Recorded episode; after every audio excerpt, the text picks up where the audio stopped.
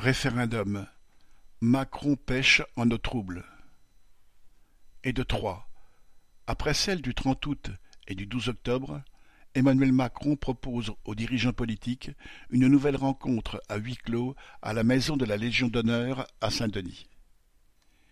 Il y serait cette fois question de discuter entre gens de bonne compagnie de l'élargissement du champ du référendum. La volonté affirmée de renforcer la souveraineté populaire a de quoi faire rire venant d'un président qui gouverne à coups de 49-3. Les sujets qu'il évoque pour ces référendums mettent cependant d'eux-mêmes les pendules à l'heure. Il s'agirait d'en étendre le champ à des questions de société, comme la fin de vie ou l'immigration, ce qui est pour l'instant interdit par la Constitution.